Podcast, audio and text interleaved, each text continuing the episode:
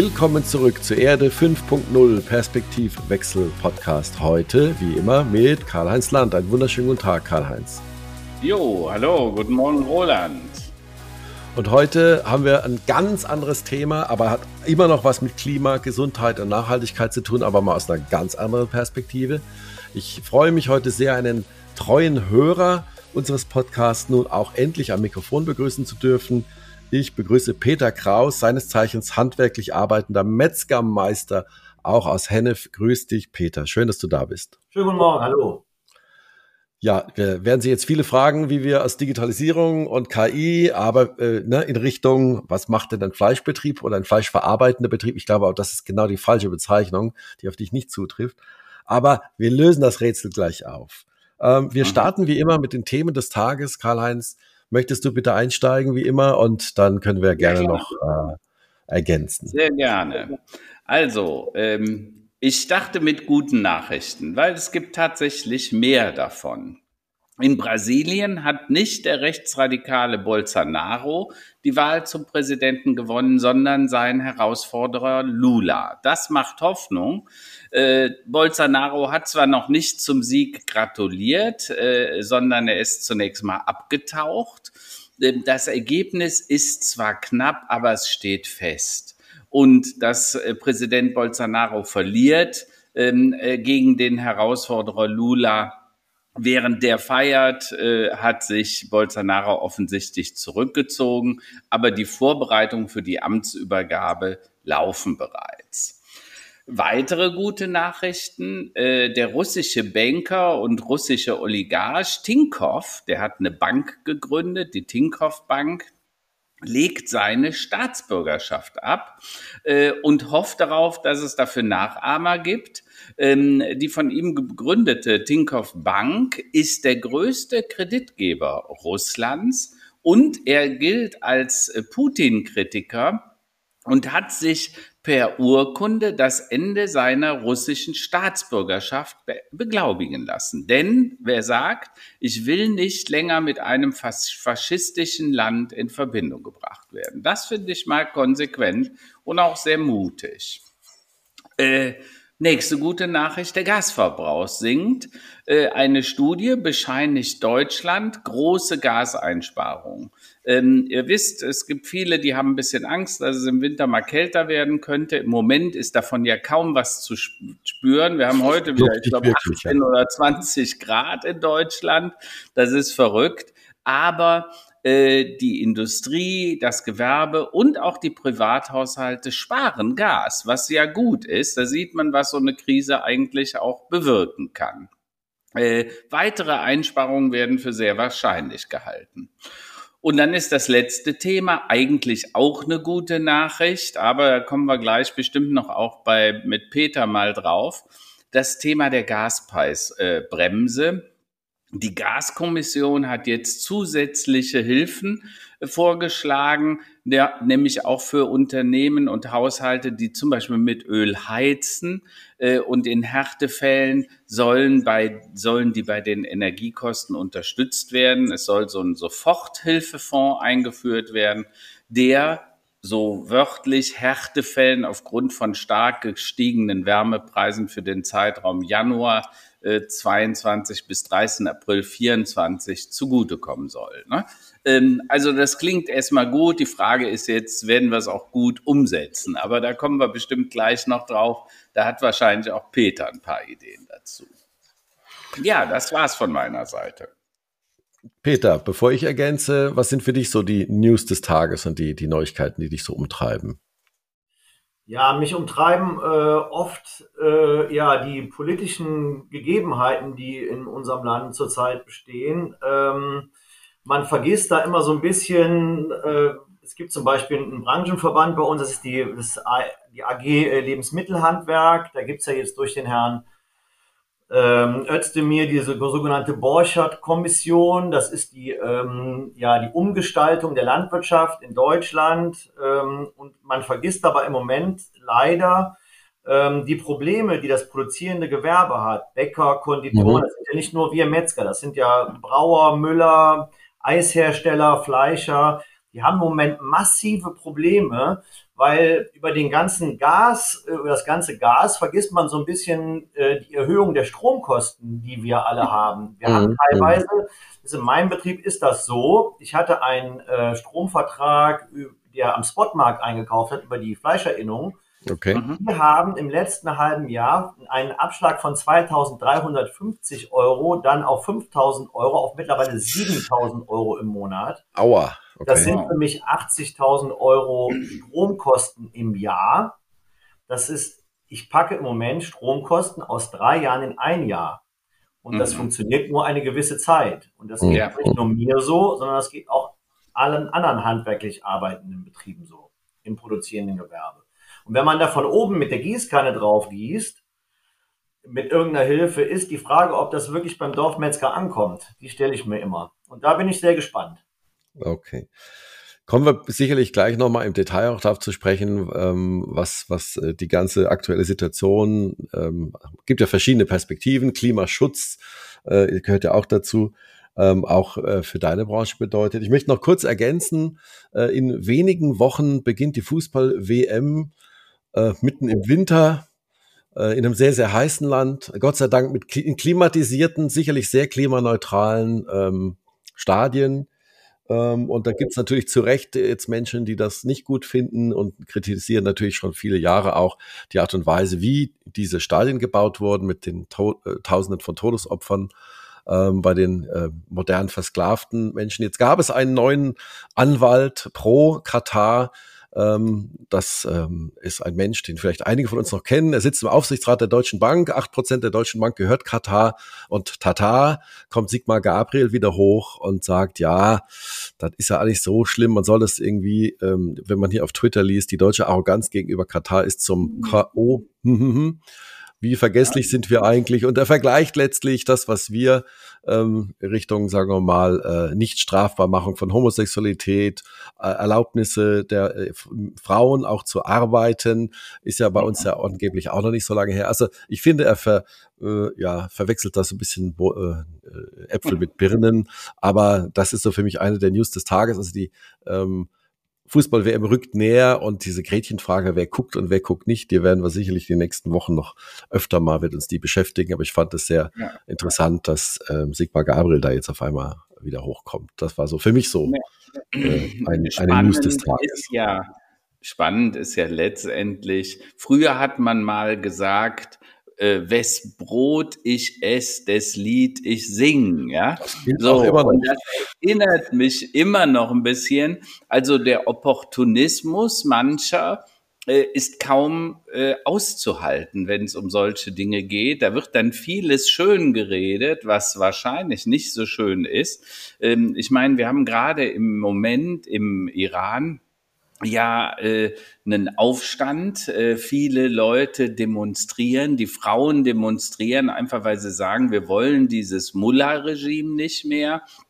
Und äh, ähm, in Katar ist das so ganz anders auch nicht. Ja, da gibt's auch strenge Regeln. Ne? Da darf eine Frau nicht Auto fahren und so weiter, also selbst hinterm Steuer sitzen und so weiter und äh, muss sich mit mit Chauffeuren durch die Gegend fahren lassen. Also es sind schon ziemlich wilde Zustände.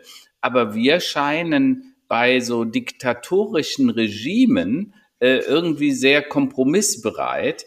Ähm, und mal ganz offen gesagt, es waren auch gerade so Leute äh, wie damals Gerhard Schröder, äh, auch Sigmar Gabriel, ähm, die SPD, die extrem liberal gegenüber Putin, den Russen, die haben uns übrigens auch die Verträge mit Nord Stream 2 eingebracht scheinbar sehr unkritisch, ohne wirklich die Risikoanalyse dazu zu machen, weil es gab ja schon damals viele, die gewarnt haben, vor allen Dingen die Amerikaner, macht euch nicht von den Russen abhängig.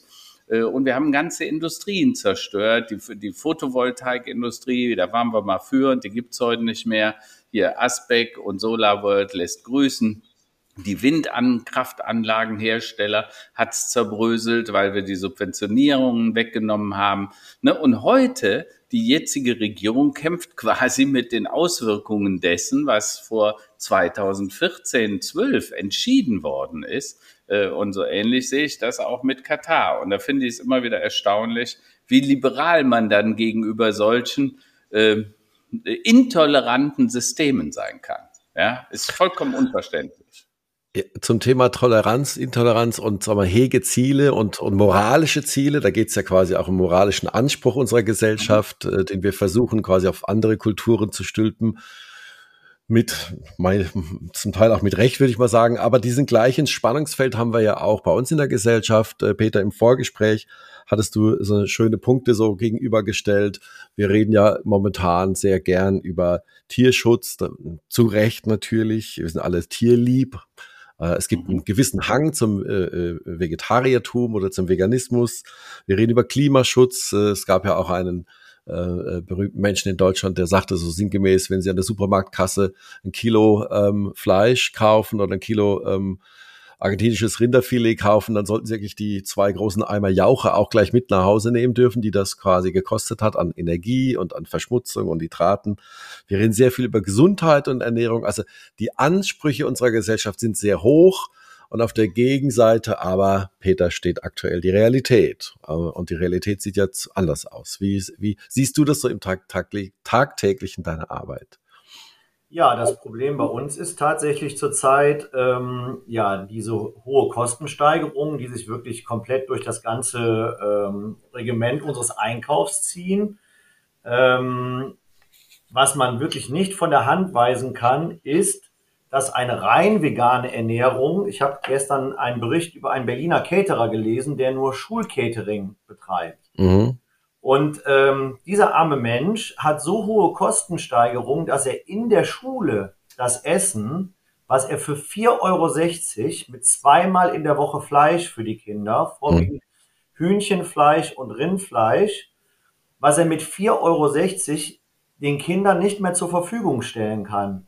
Und das bringt dann, wir haben das in den Schulen gezeigt, eine Zweiklassengesellschaft, nämlich die Kinder, die mit der Butterbrotdose in die Schule kommen und die Kinder, die sich noch ein warmes Essen in der Schule leisten können. Und da muss man sich mal fragen, was soll denn eigentlich zum Schluss auf, auf, dem, auf dem Teller liegen bei den, bei den Kindern? Und wie sollen die eine, eine Ernährung aus der, aus der Schule, in der Erziehung schon, eine vernünftige Ernährung, wie sollen die dazu erzogen werden? Wie soll das funktionieren, wenn das in der mhm. Schule schon losgeht? Ist natürlich eine sehr berechtigte Frage. Äh, ich sag mal, Ernährung ist ja letztendlich das, äh, der Mensch isst, was er isst. Ja, also im wahrsten Sinne des Wortes. Wir sind ja alle ein Produkt dessen, was wir zu uns nehmen, sowohl das Gehirn, wir haben uns mal damit auseinandergesetzt, wie wichtig Omega-3-Fette für den Aufbau des Gehirns äh, überhaupt sind. Äh, ADHS, also dieses Aufmerksamkeitsdefizitsyndrom. Man vermutet, dass da starke Zusammenhänge zwischen Transfetten, also äh, Fetten, die eher ungesund sind für den Menschen und äh, auch nicht gut sind als Baustoff für Gehirne und den Omega-3-Fetten, die aber dummerweise seltener vorkommen und teurer sind. Und dann stellt sich ja immer die Frage, geht es darum, die Nahrung möglichst billig zu machen oder geht es um Qualität? Und äh, ich glaube, Peter, wir kennen uns jetzt, äh, ich kenne den, den Betrieb noch, als deine Eltern den hatten, dein Vater und deine Mutter. Ähm, und schon damals war Kraus immer ein besonderer Anspruch, nämlich äh, eine hohe Qualität, geschmacklich, aber eben auch versuchen, du machst sehr viel aus der Region. Ähm, erzähl mal, was, was dich da so bewegt hat und was dich eigentlich dazu gebracht hat, das auch alles selber zu verarbeiten, ne? weil du sagst ja handwerkender Metzger, also du machst es wirklich noch selbst sozusagen. Genau, also diese Metzgerei gibt's ja jetzt seit 1902 und mhm. ähm, was, ich, was mich immer so ein bisschen aufregt, oder wo ich mich drüber aufrege, ist halt im Prinzip der staatliche Eingriff in unsere Produktionsweisen. Weil mhm. uns ist ja jeden Tag bewusst, dass das, was andere Menschen in den Mund nehmen, wir vorher in der Hand gehabt haben. Und da gibt es halt dann Leute, die ich auch noch bezahlen muss, die kommen hier in meinen Betrieb und mischen sich in meinen Produktionsablauf ein, der seit 1902 fantastisch funktioniert. Und das ist immer so ein bisschen schwierig, finde ich. Ähm, und, und wir wollen gerne Regionalität unterstützen. Wir wollen gerne ähm, von sechs Bauern, die es aber eigentlich nicht mehr gibt in Hennef und Umgebung. Das mhm. möchten wir gerne, aber es wird halt einfach nicht mehr unterstützt. Und da ist halt mhm. halt auch die EU äh, eine Zeit lang schuld dran, weil halt ähm, ja diese Strukturen nicht mehr gegeben sind. Die funktionieren nicht mehr. Ja. ja. Du, du meinst jetzt schon die Strukturen Bauer äh, züchtet Vieh, hält das auf der Weide, sorgt dafür, dass es regional angeboten wird, weil es gibt den regionalen äh, äh, Zerleger dann nicht mehr und so weiter. Oder worauf spielst du da an? Genau, ich, da, genau darauf spiele ich an und ähm, auch natürlich, man muss natürlich auch das Verbraucherverhalten so ein bisschen sehen, mhm. weil ähm, die Regionalität kann halt nur weiterhin bestehen. Da sind wir wieder beim Fachkräftemangel wenn der Verbraucher zum Beispiel unsere Produkte im Laden samstags morgens von Verkäuferinnen frisch aufgeschnitten bekommt. Und von zwei mhm. Metzgern, die samstags morgens um 20 nach 5 da stehen, diese Produkte auch herstellen. Diese, mhm. Die gibt es aber nicht mehr, diese Menschen, die das machen. Die hätten mhm. gerne alle freitags mittags Feierabend und würden gerne dienstags morgens wieder anfangen. Und bitte mittwochs mhm. nur bis 14 Uhr, weil da habe ich Yoga. Und das ist halt das Problem. Das ist ja. das große Problem an der ganzen Geschichte. Das gibt es übrigens in allen anderen Branchen auch, das Yoga, das Yoga-Problem, sag ich mal. Weil diese Menschen, die halt, wie ich, mit Herzblut sechsmal die Woche um 20 nach 5 aufstehen und einen Beruf ausüben, ein Handwerk ausüben, die werden leider mhm. immer weniger. Ja, ja. Und mhm. ohne diese Menschen kann ich meinen Betrieb aber auch nicht weiterführen. Wir haben nun mal zwölf Mitarbeiter mit 25.000 Euro Personalkosten jeden Monat. Die möchten auch gerne gut bezahlt werden, die möchten vernünftig bezahlt werden. Mhm. Aber wenn da nicht irgendwann mal was von der Politik oder von der Regierung auf uns runtertröpfelt, wird diese ganze Struktur gar nicht mehr funktionieren. Das wird es gar nicht ja. mehr geben irgendwann. Der Dorfmetzger, der Dorfbäcker, das wird meiner Meinung nach schwierig werden, wenn, wenn wir keine Unterstützung bekommen. Ich mhm. werfe mal einen Perspektivwechsel rein und, ja. und äh, vielleicht ja. äh, bitte nicht persönlich nehmen. Äh, also es gibt ja Menschen, die sagen, das Fleisch, das ist quasi der, die Zigarette, äh, also das hat das gleiche Image wie Zigarettenrauchen äh, in der Zukunft, wenn man so mal zurückblickt. Und es gibt ja eine sehr starke Lobby äh, für Vegetarier, oder für, für das Thema vegetarisch Leben, aus unterschiedlichsten Gründen. Ja, es gibt natürlich auch berechtigte Kritik am Thema Tierhaltung und wie quasi die, diese Produktion äh, geschieht. Ich glaube, da bist du ein sehr gutes Gegenbeispiel davon, dass es eben eigentlich ganz genau anders gemacht werden muss, nämlich wirklich handwerklich, lokal, regional. Ich denke, da sind sich alle einig. Aber diese ganzen Kräfte, die du jetzt quasi hast, übrigens Fachkräftemangel, äh, Yoga in der Mittagspause oder nach dem Studium erstmal ein Jahr Sabbatical. Das haben wir alle. Das ist also ein gesellschaftliches Phänomen, ja. Das hat, betrifft nicht nur quasi deine Zunft. Aber diese gesamten Kräfte, wenn du die mal so siehst, äh, wird es in, in 100 Jahren noch überhaupt solche Ge Betriebe geben, wie es deinen jetzt noch gibt? Ähm, in 100 Jahren glaube ich persönlich nicht. Wenn man mal bedenkt, dass ein Großkonzern mit 15.000 Mitarbeitern, der europaweit agiert, der größte Bio-Schweineschlechter ist gleichzeitig. Mhm. Ähm, und auch mit seinen ganzen Firmenkonstrukten, die er hat, massiv in ähm, die Herstellung 100% fleischfreier Waren mhm. investiert, mhm. dann wage ich zu bezweifeln, dass es den Dorfmetzger und den Dorfbäcker oder den individual produzierenden Handwerksbetrieb in 100 Jahren noch gibt. Hm. Peter, du meinst das deshalb vermutlich wegen A, die Automatisierung ist dann natürlich eine ganz andere in diesen Großschlachtbetrieben, ja. Und B, natürlich, die, die investieren dann auch in neue Bereiche, zum Beispiel eben äh, veganes Fleisch oder vegane Wurst und so weiter, wo du sagst, das kann der kleine Metzger sich natürlich gar nicht leisten, diese Dinge. Genau, also Richtig? diese Kleinstrukturierung, regionale Erzeugung und Vermarktung, die wird halt durch die EU sehr verbürokratisiert auch.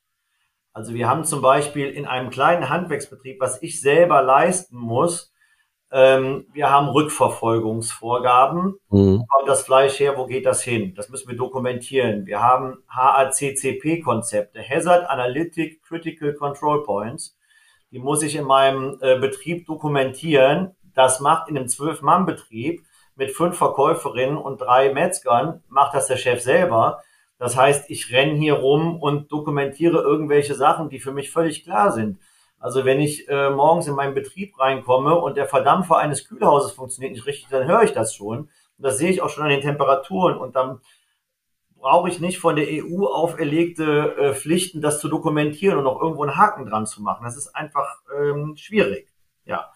Noch was anderes, ähm, ein paar Zahlen und Fakten, die auch in dieses Thema laufen. Gibt es in 100 Jahren den handwerklich produzierten Betrieb noch? Über 50 Prozent der Schulabgänger haben dieses Jahr eine, ein Studium angefangen und kein Handwerk mehr. Über 50 Prozent. Die Frage ist, wie viele machen es fertig? Aber es gibt noch mal ein paar andere Zahlen. Es gibt zum Beispiel 1974 haben noch 1575 Menschen eine Meisterprüfung abgelegt. 2021 in meinem, in meinem Handwerk waren es 338. Jetzt muss ich diese 338 Metzger, die es noch gibt, auf die 18.747 ähm, noch bestehenden Handwerksbetriebe verteilen. Und mhm. ähm, da stellt sich halt die Frage, wer macht die Arbeit in Zukunft? Wer macht das? Oder wie viel nicht gelernten Kräften kann ich beibringen, dieses Handwerk noch fortzuführen oder weiterzuführen? Das ist schwierig oder wird schwierig. Jetzt äh, hast du ja die Missstände beschrieben und die, die gleiche Situation, die gibt es ja im Bäckerhandwerk auch, die gibt es bei den Elektrikern, bei, bei Montage von Photovoltaikanlagen. Also es ja querbeet, also diese Phänomen, dass wir einerseits sagen, die Anzahl der, der, der äh, Studienabgänger, die muss eigentlich erhöht werden. Also das Bildungsniveau muss steigen. Auf der anderen Seite merken wir auch, ja, es müssen auch Löcher in die Wand gebohrt werden oder Sachen verdrahtet werden oder es muss auch ein äh, Schwein fachgerecht zerlegt und äh, geschlachtet und ja, verarbeitet was, werden. Was ich nicht mit einer Vier-Tage-Woche hinkriege. Ne? Ja, ja, ja, klar. Wenn ich dann so eine Studie höre mit einer Vier-Tage-Woche oder wenn der, wenn der äh, Robert Habeck sagt, ja, wir machen mal die Produktion jetzt mal drei Wochen zu. Ja, Entschuldigung, nach drei bis vier Wochen ohne Umsatz. Wie soll das funktionieren? Gar nicht. Punkt. Ja, also ich glaube, die Politik wird aktuell von der Realität eingeholt. Also wenn man sich überlegt, dass ähm, je, also je, egal welche welche der der Regierungsparteien, die müssen ja momentan Dinge machen, für die sie in einem Jahr noch jemand für verrückt erklärt hätte, also als das den eigenen Reihen. Äh, aber die Zeiten sind halt eben anders und ich glaube, dass wir auch wieder in, in normalere Bahnen kommen, oder? Karl-Heinz, wie siehst du das? Ja, also ich bin natürlich ziemlich sicher. Ähm, Im Moment, äh, das Pendel ist von extrem günstiger äh, ähm, Energie auf extrem teure Energie geschwenkt das, was du vorhin beschrieben hast. Wir haben einen anderen Kunden von uns, von Neuland, ähm, der sagt, seine Stromkosten sind um sechs bis 700 Prozent gestiegen. Ne? Und wenn du schon vorher ein paar hunderttausend äh, Euro an Stromrechnung hattest, dann kann man sich einfach ausrechnen, dann werden das nachher fast ein paar Millionen. Ne? Äh, und dass sich das auswirkt auf alles, was man tut, ist doch klar. Ähm, ich glaube im Moment, und das muss man vielleicht äh, der Regierung auch zugute halten, so ganz lange haben wir sie ja noch nicht. Und die sind quasi schon sofort mit den Krisen gestartet, noch in der in die Corona-Pandemie, dann kam äh, der, der Krieg mit der Ukraine, äh, dann kam die Energiekrise dazu. Ähm, und letztendlich sagt vieles von dem ist verursacht worden vor 10, 15 Jahren und man bügelt das jetzt aus. Und ganz offen gesagt, man hat wenig Instrumente, die faktenbasierendes Handeln zulassen. Ja, ich glaube, da ist auch die Aussprache mit den Beteiligten, also auch zum Beispiel mit Unternehmern, egal ob jetzt ein Metzger ist oder ob es ein Küchenhersteller ist, es ist doch letztendlich immer das gleiche Problem. Ne? Wenn du vorher Kosten hattest, die bei einem Bruchteil waren, dazu kommen ja die ganzen sonstigen gestiegenen Kosten, die indirekt äh, gestiegen sind. Äh, Im Moment schwimmt die Regierung. Deshalb machen die auch nicht immer den besten Eindruck. Ne? Also ich meine, Habeck wurde ja auch stark kritisiert für, die, für den einen oder anderen Kommentar. Äh, man muss dann aber immer wieder sagen, na ja, Leute, lasst die Kirche im Dorf, weil so einfach ist das auch nicht. Die Welt ist halt ziemlich komplex geworden und da gibt es Zusammenhänge, die man eben nicht immer sofort erkennt. Ne? Äh, denkt mal an die Art und Weise, wie man äh, dem, dem Bürger Geld zufließen lassen wollte, was dann so mhm. gar nicht ging. Ne? Oder das wäre dann fremd ausgenutzt worden. Die Energiekonzerne hätten sich noch mal ein bisschen mehr Geld in die Taschen gesteckt.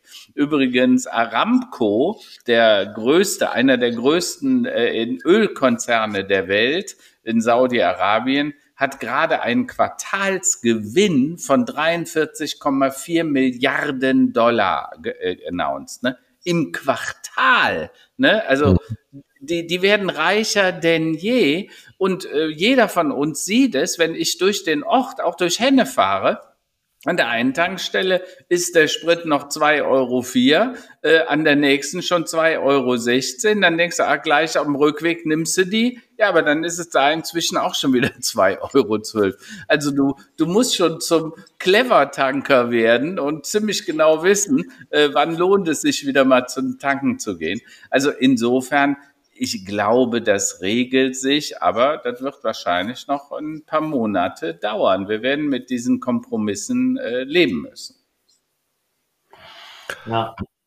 Aber lass uns doch mal über die positiven Aspekte deines, mhm. deines Schaffens auch mal sprechen. Oder also mal auch die Differenzierung.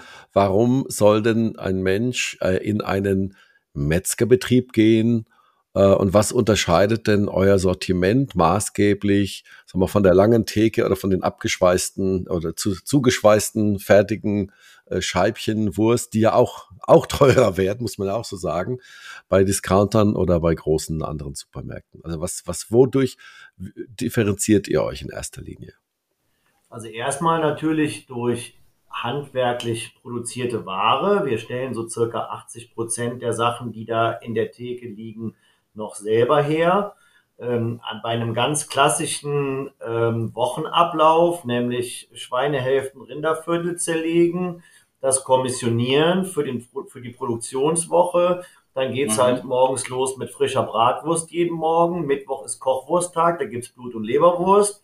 Bei uns kann der Kunde halt noch klassische, frisch geräucherte Leberwurst kaufen. Oder dienstags morgens, donnerstags morgens Mettwürstchen, die frisch aus dem Rauch kommen.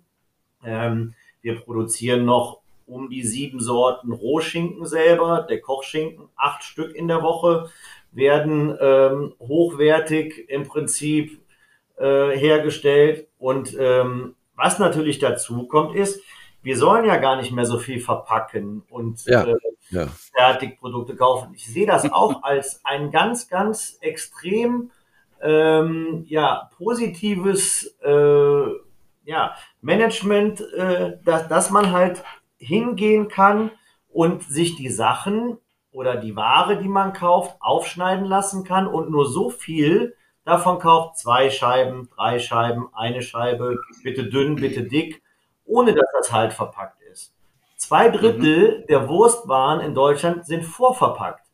Wenn man mal sieht, was das ein Plastik ist, das ist unbegreiflich. Mhm. Und wir müssen ab dem 01.01.2023 müssen wir auch wiederverwertbare Verpackungen ähm, mhm. zur Verfügung stellen. Mhm. Wir haben damit vor zwei Jahren angefangen. Wir haben ein täglich wechselndes Mittagsgericht und wir haben so Aufschnittdosen. Und ich war am Anfang sehr skeptisch. Ich habe gedacht, Mensch, die Rentner, die jeden Mittag ein Mittagessen holen kommen, die hatten immer so eine so eine, so eine verschweißte mit Alu oben drüber, so eine Schale. Da habe ich mir immer auch vorgestellt, wie das aussieht, wenn die sieben Stück davon im Müll haben jede Woche. Ja, ja, ja. Und, und, die haben es wirklich eigentlich angefangen, die haben das mitgemacht, die kommen mittags, die bringen ihre, ist es eine Kunststoffdose? Ja, aber ich habe den anderen Müll halt weg.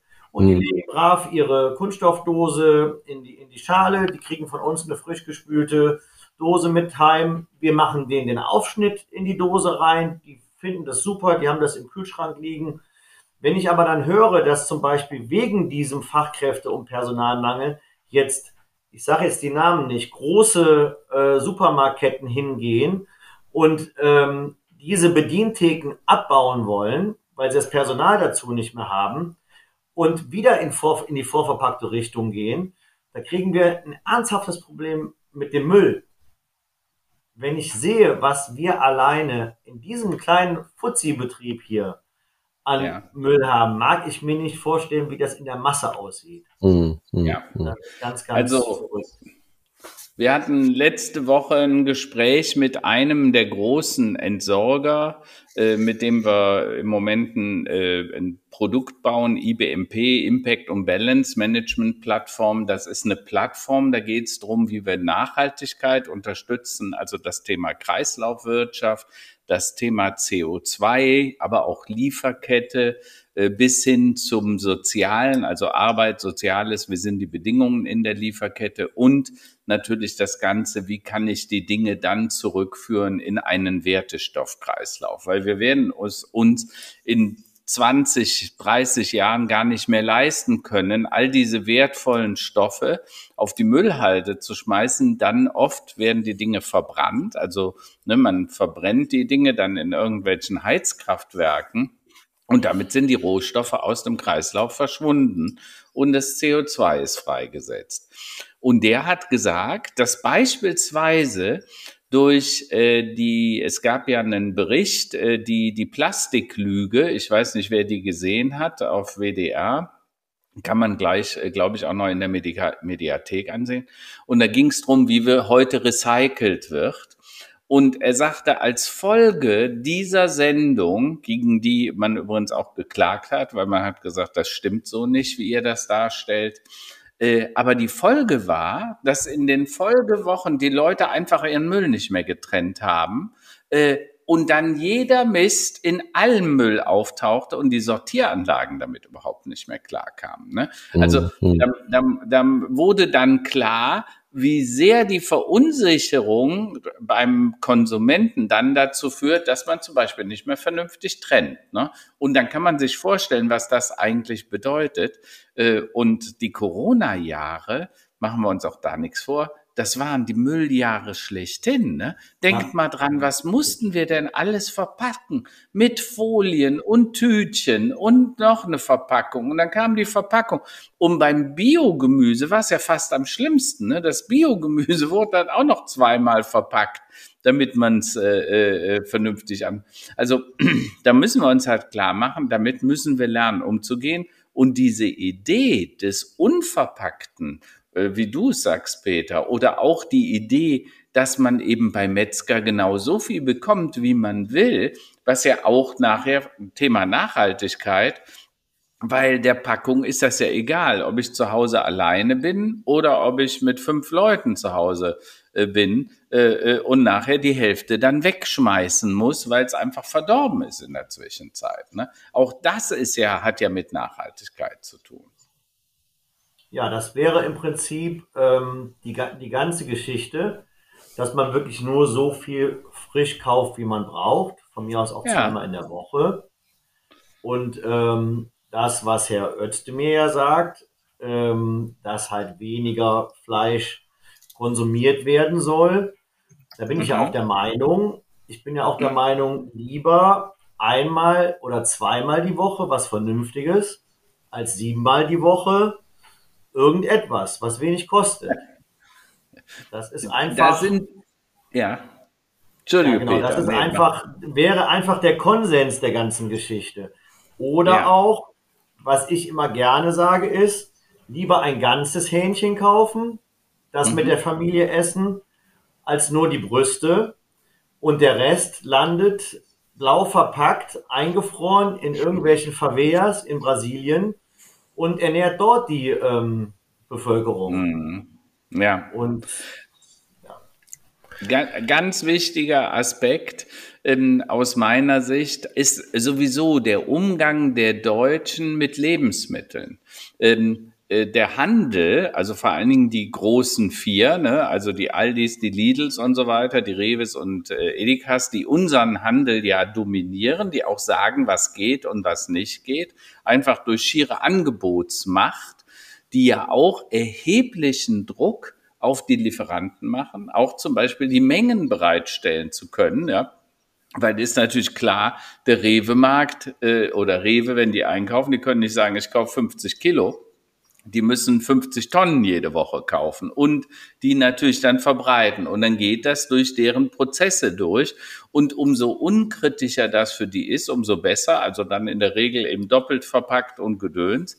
Äh, das steht aber ganz im Gegensatz zu dem, was du vorhin gesagt hast. A, Qualitätsanspruch. Welchen Anspruch haben wir denn an die Qualität des Lebensmittels? Ja, also ne, du merkst das ja, je nachdem, wenn du äh, Schweinefilet aus dem äh, Rewe nimmst, da hat es ja schon häufig Test gegeben, in eine Pfanne haus und das äh, Schweinefilet, was bei einem Metzger um die Ecke geholt wurde, das eine, das ist sofort quasi weggeschrumpft, ja, weil so viel Wasser, weil das Schwein, ich glaube, in zehn Wochen äh, vom, vom Ferkel zum großen Schwein gezüchtet wird mit irgendwelchen quasi Wachstumsbeschleunigern die dann übrigens auch im menschlichen Körper landen. Das wissen die wenigsten. Genetisch ist der Mensch dem Schwein ja sehr nah.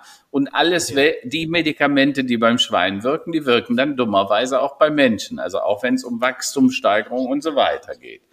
Und zum anderen äh, hast du gerade gesagt, dann lieber nur zweimal in der Woche ein gutes Stück Fleisch, aber ein gutes Stück, statt fünf oder siebenmal. Aber Entschuldigung, den letzten Mist da drauf zu holen. Ähm, du hast ja ähm, jetzt den Laden hier in Hennef und da wart ihr auch immer. Äh, wenn ich mir angucke, Franzosen, glaube ich, geben doppelt so viel für Lebensmittel aus wie Deutsche. Ich glaube sogar die Italiener gehen wesentlich mehr aus. Ähm, äh, was müssten wir denn tun, um, um so ein Bewusstsein beim Kunden herbeizuführen, hör mal, zahl doch lieber ein bisschen mehr, äh, nimm davon ein bisschen weniger äh, und alle gewinnen dabei. Ich glaube, wenn der Deutsche den Status des Fleisches oder des, noch nicht mal des Fleisches, sondern von dem, was er isst oder was er sich in den Mund steckt, wenn das so einen Status hätte wie sein Auto, dann wären wir an der richtigen Stelle. Ja, es gibt ja den Bauer Willi, es gibt ja den Bauer Willi, der hat ja gesagt, das ist ja auch so ein Phänomen, sie legen Würstchen für 45 Cent auf Grills für 900 Euro. Mhm. Da ist eben genau das, jeder, der so einen großen Weber-Grill für 1000 Euro draußen auf der Terrasse stehen hat, macht sich, ich glaube, nur zu 50 Prozent Gedanken darüber, was er eigentlich da auf den Grill drauflegt. Okay. Und äh, wenn, wenn dieses Bewusstsein da wäre, wäre uns, glaube ich, geholfen. Ähm, der Italiener, da hat, es gab auch eine Studie, dass mhm. McDonalds-Filialen zum Beispiel nur in italienischen Großstädten funktionieren, weil der mhm. Italiener selber lieber sein Baguette mit Parmaschinken und einer Kugel Mozzarella drauf und Rucola isst, als ein Burger. Ja. Deswegen, und mit dem Franzosen geht's genauso. Der Franzose gibt viel mehr Geld für gute Lebensmittel aus. Ja, Aber ja, da ist ja. der Deutsche vielleicht ein bisschen anders erzogen. Das ist definitiv ein kulturelle, kultureller, großer kultureller Unterschied. Das ist äh, absolut zu beobachten. Wir sehen ja jetzt schon, dass es diese bewusste Ernährung, ähm, das ist ja schon ein, ein, ein Thema. Du hast gerade das Beispiel mit den Würstchen und den Webergrills gesagt. Ähm, es gibt ja schon einen Trend, das sehe ich auch hier bei einem lokalen Kollegen von dir. Äh, da stehen die Leute Schlange vor einem schönen, sagen wir mal, Grillwettertauglichen Wochenende. Äh, und da werden locker 30, 40, 60 Euro für so ein, pro Kilo für so ein Stück, den man sich so auf den Grill legt, ausgegeben. Natürlich nicht in der Masse, nicht jeden Tag. Aber wenn ich mir das so alles anhöre, glaube ich, äh, wir sind ja eigentlich schon mittendrin, dass das System Fleischproduktion äh, und Fleischkonsum, äh, das ist ja auch ein Vorwurf von der Vegetarierfront, ist eh komplett defekt und kaputt und steht auch vor der nächsten Disruption. Das Thema, vielleicht hast du dich damit schon beschäftigt, vor zwei Jahren hat das so angefangen, ähm, das Thema In-vitro-Fleisch. Ne? Also umgangssprachlich sage ich jetzt mal künstliches Fleisch, Fleisch, was also mal aus, mit Technologie gezüchtet und hergestellt wird. Ähm, vielleicht, Karl-Heinz, kannst du das noch ergänzen, weil du bist ja da auch immer sehr, sehr äh, ähm, aktuell von deinem Wissensstand her. Ähm, äh, ist das ich, etwas, womit du dich schon mal auseinandergesetzt hast? Da würde ich gerne mal kurz dazwischen funken, weil du da gerade Fleisch ja. zugesagt hast zu dem Zeugs. äh, also, Gewebezüchtung könnte man es auch nennen. Ja, ähm, da, da, da sind wir ja auch in einer ständig kontroversen äh, Diskussion, ob man etwas, was aus zum Beispiel Erbsenprotein hergestellt wird, überhaupt Fleisch, hm. Wurst, Frikadelle, Döner, Gyros, sogar Fischstäbchen dazu sagen darf. Mhm. Das kommt ja auch von der EU und das ist auch schwierig. Warum müssen die Menschen, die kein Fleisch essen möchten, trotzdem so etwas zu sich nehmen? Ich habe da vollstes Verständnis für. Jeder soll sich in den Mund schieben, was er will. Aber dann darf es doch auch bitte eine Möhre sein oder eine Kohlrabi-Scheibe. Und es muss doch dann nicht Schnitzel, Frikadelle, Würstchen, Kebab heißen.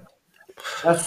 Was ich am perversesten dabei finde, Peter, ich stimme dir dazu, ist für mich, wenn es dann auch noch in die Form gebracht wird einer Hühnchenbrust oder einer Bratwurst. Da sage ich nur, äh, hallo, das ist doch was ganz anderes. Warum muss das so aussehen? Also es ist ja teilweise sogar Täuschung. Jetzt weiß ich nicht, ob die Täuschung bewusst gewollt ist vom Kunden oder ob er getäuscht wird von der Industrie, äh, die eigentlich was anderes verkauft, nämlich Erbsenpüree oder Möhrchen, äh, äh, aber schreibt drauf Hähnchenbrustfilet aus äh, Möhren. Ja, so äh, die die die grundsätzliche Frage ist ja eigentlich äh, wie wollen wir leben und den Umgang. Ich habe mal gehört, dass wenn wir es akzeptieren würden, ein Euro mehr für das Kilogramm Schwein zu zahlen, so ein Schwein ist 200, Euro, 200 Kilogramm roundabout,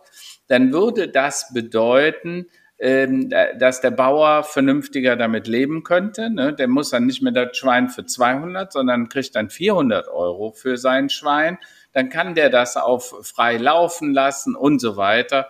Wir würden nicht mehr 60 Millionen Schweine äh, schlachten in Deutschland. Äh, übrigens die Hälfte äh, schwer subventioniert von der EU und die Hälfte der geschlachteten Schweine fliegt dann nach China. Das heißt, die Europäer bezahlen den Chinesen ihr billiges Essen, wo ich ja sagen muss, was für ein Blödsinn. Und eigentlich, um bei deinem Beispiel von vorhin zu bleiben, müsste man denen ja dann auch die Gülle des Schweines mitschicken, ja, weil die Scheiße, Entschuldigung, die bleibt ja dummerweise auf unseren Feldern und führt dazu, dass in Ostwestfalen, wo die großen Schweinefarmen sind, quasi der Bauer keine Gülle mehr ausbringen darf, weil das Grundwasser schon so belastet ist. Ja, das sind ja so so verrückte Entwicklungen, die man, wenn man lokal wirtschaftet, und ich will das jetzt noch mal stressen, Peter, weil ich bin der Meinung, diese kognitive Dissonanz, das, was wir Verbraucher in Deutschland gerne machen, auf der einen Seite sagen wir, naja, wir wollen nur Bio und gesund und so weiter. Aber dann gehen wir beim Rewe einkaufen und kaufen nicht das Filet für, äh, äh, ich weiß gar nicht, was ein Filet Schwein im Moment kostet. Was, was kostet ein äh, Kilogramm Schweinefilet? 30 Euro. 30. So, ne? Und dann geht man, geht man dann, das wäre, ich unterstelle, ein vernünftiges, aber dann gehen wir hin und kaufen das für 9,99 Euro und dann wird's halt pervers, ja. Weil dann weißt du eigentlich, dass du an der Kasse abstimmst als Bürger, äh, will ich weiter Tierwohl und äh, eine vernünftige Tierhaltung oder bin ich eben bereit, Massentierhaltung, diese schnell wachsenden Schweine, die nachher überhaupt keine Nahrungswerte mehr enthalten, ja? die, die mehr Problem, Chemie enthalten, das, irgendwas anderes. Das große Problem an der ganzen Biogeschichte ist aber wiederum, dass uns Bio wieder nur das Große verkaufen kann. Nämlich über die große Distribution in quersubventionierten Läden äh, funktioniert das, funktioniert die ganze Geschichte. Das ist im Prinzip mhm. das, was vorher die kleinen selbstproduzierenden Betriebe kaputt gemacht hat, macht ja. jetzt wiederum auch es schwierig, dieses überhaupt anzubieten. Macht die Großen das, größer und die Kleinen können es nicht mehr. Genau, weil mhm. im Prinzip die großen vier produzieren die Geschichte auch mhm. in mhm. Bio-Qualität. Und das ist genau ja. das Gleiche wie demnächst bekommen wir ja so ein, so eine kleine Ampel, ähm, im Prinzip, äh, die auch sehr kritisiert wird, die Haltungsform ähm, die wird aus der ganzen Landwirtschaft, äh, von überall wird die kritisiert, weil mhm. im Prinzip ja auch die großen vier wieder damit werben, dieses macht aber diese kleinstrukturierte regionale Erzeugung und Vermarktung kaputt. Ne, die macht das kaputt, was es noch gibt. Nämlich, das sind ja teilweise Nebenerwerbslandwirte oder Kleinbetriebe, wo es die Strukturen, Strukturen noch gibt, dass sie halt einen Metzger beliefern. Und das wird natürlich in Zukunft, wenn dieser kleine Nebenerwerbslandwirt äh, nicht in der Lage ist, seinen Stall so umzubauen, wie es von der EU gefördert wird, muss er auch sagen, tut mir leid, lieber Metzger, ich kann das nicht, was da von mir gefordert wird, obwohl es das schon 50 Jahre gibt, obwohl er dem schon 50 Jahre lang das Fleisch liefert. dann sagt er, tut mir leid, in der Haltungsform kann ich das nicht liefern, jetzt ist damit Feierabend. Ja, mhm. Ja klar. Die Frage ist, was müssen wir tun? Was kann auch der Konsument tun? Was wäre denn dein Tipp, äh, Peter, wenn du sagst, hör mal, wir wollen uns alle vernünftig ernähren. Wir wissen auch zum Beispiel, wenn du wenig Fleisch zu dir nimmst, auch rotes Fleisch, äh, dass es dann zu Mangelerscheinungen kommt, die man kompensieren muss. Also mit Nahrungsergänzungsmitteln, Thema Eisen, äh, bestimmte Mineralienstoffe. Ähm, was würdest du denn dem dem, dem, dem normalsterblichen Bürger empfehlen, was er tun soll. Worauf sollte er achten bei seiner Ernährung? Und wie kann er sich, ich sag mal, ausgewogen ernähren, so dass es eine Balance gibt zwischen dem Tierwohl auf der einen Seite, der Nachhaltigkeit, ne, im Sinne von Umwelt und so weiter, äh, und dem, was man an unter gesunder Ernährung verstehen würde. Ich bin ja auch immer noch seit ewigen Zeiten Fan dieser Ernährungspyramide, ne, die, die, die man ja so kennt. Die hat für ja. mich äh, bis jetzt ja immer noch das äh, ja, Vorrecht oder ähm, und im Prinzip dieses, dieses beim, beim Kaufen sich bewusst zu machen, was, was man da einkauft, wie viel man da auch von einkauft. Das habe ich immer schon kritisiert als meine beiden, ich habe zwei Söhne, wenn es da äh, in der Grundschule zum Klassengrillen ging, wurde ja immer so ein großer Grill da in die Mitte gestellt. Ein Vater hat die Holzkohle drauf gemacht. Und ähm, dann kamen da 20 Mann mit irgendwelchen vormarinierten Packungen an, haben die so aus der Verpackung raus aufs Gitter geschoben und dann hm, lecker gegrillt. Und das war mir immer schon so ein, so ein ja, Dorn im Auge. Ähm, mhm. Wie gesagt, immer noch dieses ein bis zweimal die Woche Fleisch, einmal Fisch und der Rest vernünftig eingekauft. Von mir aus, von, wir haben ja das Glück hier in Hennef. Wir können uns ja die Milch noch äh, vor die Haustür liefern lassen und wir kriegen auch äh, aus Okerat den Biokorb mit, unseren, mit unserem Gemüse drin. Und äh, mhm. das funktioniert ja hier ganz gut. Ähm, aber wie gesagt, ich glaube, auf die Dauer der ganzen Geschichte ist doch, glaube ich, auf die Ernährungspyramide zu achten. Auch was Schulkinder oder Kindergartenkinder zu essen bekommen durch die Kitas. Da, ja, ja. Die, die, du, du sprichst da jetzt einen Punkt an, müssten wir nicht da auch viel stärker ansetzen, nämlich bei der Erziehung, der Ernährungserziehung, dass die jungen Menschen überhaupt mal wieder lernen, was nehme ich da zu mir, wie gehe ich damit um und wie kann ich mich eben auch wieder unter dem Aspekt Nachhaltigkeit, Umweltverträglichkeit äh, und gesunde Ernährung vernünftig ernähren. Ne? Also ich glaube, dass wir kleinen Handwerksmetzger da seit Jahrhunderten das beste Marketingkonzept verfolgen, was es überhaupt gibt, nämlich jedes kleine Kind, was bei uns in den Laden kommt, bekommt eine Scheibe Fleischwurst.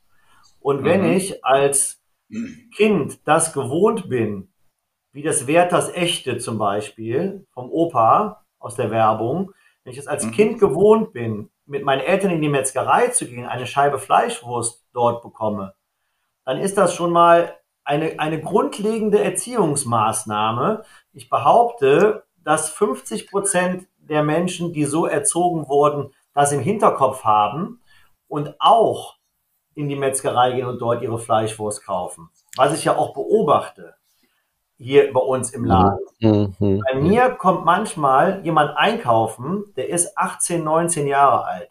Den gucke ich an, dann kauft er ein bisschen Fleischwurst, ein Geislinger Würstchen zum Grillen. Dann gucke ich den an und sage ich, hör mal, bist du nicht der Sohn vom Wagner? Woher wissen Sie das? Ich sage, sie sehen genauso aus. Ich habe ihren Opa schon bedient, ich habe ihren Vater schon bedient und sie sehen genauso aus. Sie müssen ein Wagner sein. so, und der kommt aber bei uns einkaufen, weil der als kleiner Panz schon jeden Samstag eine Scheibe Fleischwurst von uns hinter der Theke bekommen hat. Jetzt, äh, Peter, hast du bei mir total viele Kindheitserinnerungen genau, geweckt. Genau. natürlich war das bei mir ganz genauso und äh, mhm. das ist ein, ein, sehr, sehr guter, sagen wir mal, äh, Marketing, äh, eine sehr gute Marketingstrategie, Kundenbindungsstrategie und Neukundenstrategie auch noch dazu über Generationen hinweg. Ja, brillant. Ich habe schon immer gewusst, hinter dieser Scheibe Fleischwurst steckt irgendein Geheimnis. Jetzt haben wir es endlich gelüftet. Das ist äh, sehr, sehr schön, sehr, sehr schön. Wunderbar. Ähm, dann sind wir im Prinzip ja durch, haben wir sehr, sehr viel gelernt heute über sag mal, dein aktuelles Geschäft, über die Sorgen und Nöte, die es dort gibt und, und worüber du dir in dem Bereich Gedanken machst und in welchem Kontext das natürlich steht, rund um das Thema Tierwohl und Klima und Gesundheit. Ähm, mhm. Bleibt uns abschließend noch äh, unsere Tops und Flops der Woche auszugraben. Ähm, Karl-Heinz, hast du Tops und Flops der Woche für dich, für mich heute für uns? Also für mich ist der Top, äh, wir haben äh, wunderbaren, fast schon sommerlichen Oktober. Das ist schön. Auf der anderen Seite macht er uns natürlich auch ein bisschen nachdenklich, wenn man heute am 1. Äh, November äh, quasi mit 18 äh, Grad äh, draußen, das ist schon äh, überraschend warm. Ähm, naja, und der Flop ist, wenn man sich anschaut, was äh, Putin äh, den Ukrainern antut. Ähm, weißt du, wir, wir haben Angst, dass der Strom vielleicht mal für ein paar Stündchen ausfallen könnte oder dass es zwei Grad kühler wird im Wohnzimmer. Und die Ukrainer, äh, die wissen nicht, ob sie noch Wasser und überhaupt Strom haben in den nächsten Wochen. Äh, aber auch was Putin den Russen selber antut. Ne? Jetzt gibt's ja die ersten Reaktionen, was ich super äh, finde. Und gerade gestern wieder, was er dem Rest der Welt antut. Ne? Jetzt wollen sie ja diese Getreide nicht mehr, Lieferungen nicht mehr durchgehen lassen was dazu führen wird, dass es zu massiven Hungersnöten in Afrika und anderen Regionen äh, kommen wird, die dringend äh, Nahrungsmittel äh, brauchen. Denkt an die Überschwemmungen in dem einen oder anderen Land, wo quasi die gesamte Ernte zerstört wurde und wo diese Getreidelieferungen wirklich helfen könnten und Not. Aber das ist diesem, Entschuldigung, brutalen Arsch Putin scheinbar vollkommen egal. Ne? Und das ist für mich wirklich der Flop. Und da kann ich nur sagen, lasst uns gucken, was wir da helfen können, äh, wo immer wir helfen können, weil, weil äh, das, das ist eine, gelinde gesagt, eine große Katastrophe. Aber das ist für mich der Flop der Woche. Dann schließe ich mich mal an. Also für mich das Top der Woche, das war letzte Woche, bezieht sich auf die letzte Woche, dass wir es geschafft haben, nach zwei Jahren der digitalen Kollaboration und des äh, Aufziehens und äh, Größermachen eines Startups über zwei Kontinente hinweg ist, wir es endlich geschafft haben, uns physisch mal zu treffen. Also das war definitives Highlight. Also die Kolleginnen und Kollegen, die man nur aus Teams-Meetings kennt, ähm, wo man auch überrascht war, wie groß die einen sind oder wie klein die einen sind. Aber das Tolle ist, trotz aller Virtualität der letzten zwei Jahre, äh, der Funken ist, ist sofort übergesprungen und man natürlich kommt sich so direkt auf einer persönlichen Ebene auch äh, näher und, und erfährt mehr über den Menschen an sich. Also das war für mich ein totales Highlight und, und das hat sehr, sehr, sehr, sehr gut getan. Und da merkt man, man kann sehr viel virtuell machen, aber so der reale Kontakt, ähm, der ist eigentlich durch nichts zu, äh, zu, zu ersetzen. Und ja, Flop der Woche ist ja die allgemeine Situation. Also ich kriege das jetzt auch von Kollegen, auch über andere Medien aus USA mit. Also dieses wirklich, die, die Weltlage verunsichert sehr, sehr viele Menschen momentan. Ähm, die, diese Ungewissheit, die wir ja eigentlich, seitdem wir den Podcast machen, Karl-Heinz, haben wir eigentlich nur Ungewissheit. Wir hatten Trump, wir hatten Covid, haben wir ja auch noch, ja. Und dass wirklich diese ähm, Resilienzfähigkeit ähm, mit dieser permanenten Krise. Ich erinnere daran, Karl-Heinz, unsere erste Folge hieß Permanent Error, ja, ähm, dass wir letztlich lernen müssen, damit zu leben und damit umzugehen und am Ende ja anpassungsfähig zu sein, so wie es der Mensch eigentlich schon immer war. Und insofern möchte ich an alle trotzdem nicht den Mut verlieren, nicht verunsichern lassen, weder medial noch politisch, einfach positiv bleiben, an die Zukunft denken und auch, sagen wir, der Zukunft eine Chance geben und die Zukunft gemeinsam gestalten. Peter, ja. was sind so für dich Peter. die Tops und? Flops der Woche? Ja, mein Top der Woche war tatsächlich, dass ich nach jetzt äh, vier Monaten Suchen bei Indeed, äh, eBay Kleinanzeigen, Monster, äh, endlich eine Köchin gefunden habe für meinen Betrieb, äh, die auch noch echt lecker kocht und äh, da habe ich mich mega gefreut. Ähm, ja, da hat man mal wieder so ein bisschen äh, Unterstützung und Schub und äh, da habe ich mich total gefreut, dass da endlich mal jemand wieder in der Küche ist. Äh, der Flop der Woche war dann tatsächlich, äh, dass ich mit unserem Lehrling, der am 1.9. angefangen hat, das vom Deutschen Fleischerverband ähm, neu initiierte digitale Berichtsheft versucht habe zu ähm, mhm. installieren, aktualisieren und wir dann tatsächlich nach circa einer Dreiviertelstunde über die Datenschutzbestimmungen wirklich gestolpert sind und äh, das war wirklich total verrückt, äh, bis wir nachher gesagt haben, Mensch, vielleicht füllst du das Berichtsheft doch lieber wieder mit dem Kugelschreiber aus, weil das war wirklich, also da kam man wirklich an die Grenzen der Digitalisierung, das war wirklich mein Flop. kann, kann, haben wir, glaube ich, alle schon mal in der, in, äh, so ähnlich erlebt. Und äh, ja, ja Deutschland und Digitalisierung wissen wir, da müssen wir alle noch gemeinsam dran arbeiten. Wunderbar. Dann vielen, vielen Dank, Peter, äh, für deine Zeit und für die tollen Insights in, in deine Branche. Allen Hörerinnen und Hörern, ja, noch, wir haben heute den 1. November, heute ist ja offizieller Feiertag. Ähm, und äh, bleibt positiv, äh, bleibt der Zukunft zugewandt und lasst uns nicht unterkriegen, okay? Alles klar. Also, gute Woche. Tschüss. Danke. Ciao. Danke.